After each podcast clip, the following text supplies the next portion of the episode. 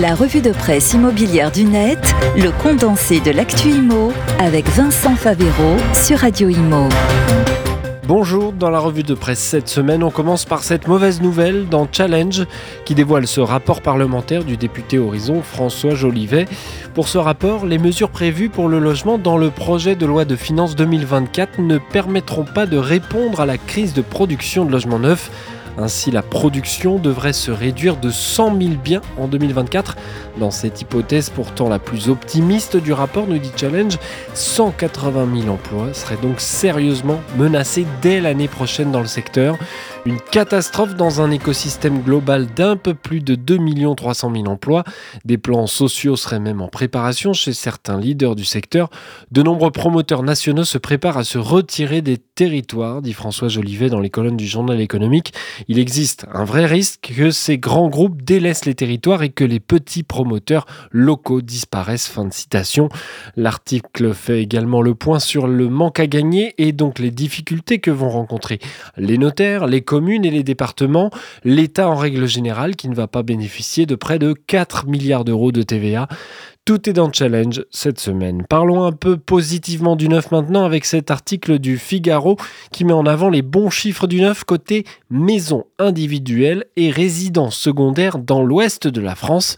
Je sais, vous allez me dire c'est assez précis, mais il faut se réjouir de peu. La Bretagne, la Nouvelle-Aquitaine, les Pays de Loire et l'Occitanie voient fleurir sur leur territoire le plus grand nombre de résidences secondaires neuves. Les Français ont construit pas moins de 25 000 résidences secondaires entre 2017 et 2020 dont 62% dans cette partie du pays, d'après l'étude de GoToInvest, un média spécialisé dans les finances personnelles. Une attirance pour l'Ouest expliquée par l'étude chez nos confrères du Figaro, toujours par les mêmes critères proximité de Paris, prix du mètre carré moins cher, climat globalement moins suffocant l'été pour l'Ouest. C'est ce qui attire ces nouveaux investisseurs dans le neuf et dans l'Ouest, avec un profil moyen qui s'établit sur des couples avec enfants pour 60% des acheteurs, 44 ans de moyenne d'âge. Retrouvez dans les détails dans l'article la part des résidences neuves par région, de la première, la Bretagne, à la dernière, l'Île-de-France pour la métropole. Et on termine maintenant chez BFM TV qui nous invite à découvrir le dernier baromètre LPI IAD sur les prix de l'immobilier. On y apprend que les acheteurs peuvent très clairement tirer avantage des négociations en ce moment quand ils achètent un bien, avec des exemples localisés. En France, la région Languedoc-Roussillon.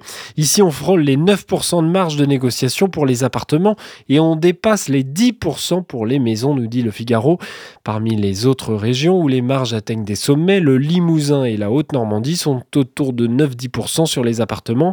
Pour la Lorraine, la Bretagne, les Champagnes-Ardennes, la Picardie, les Midi-Pyrénées, c'est entre 7 à 8% de marge de négociation.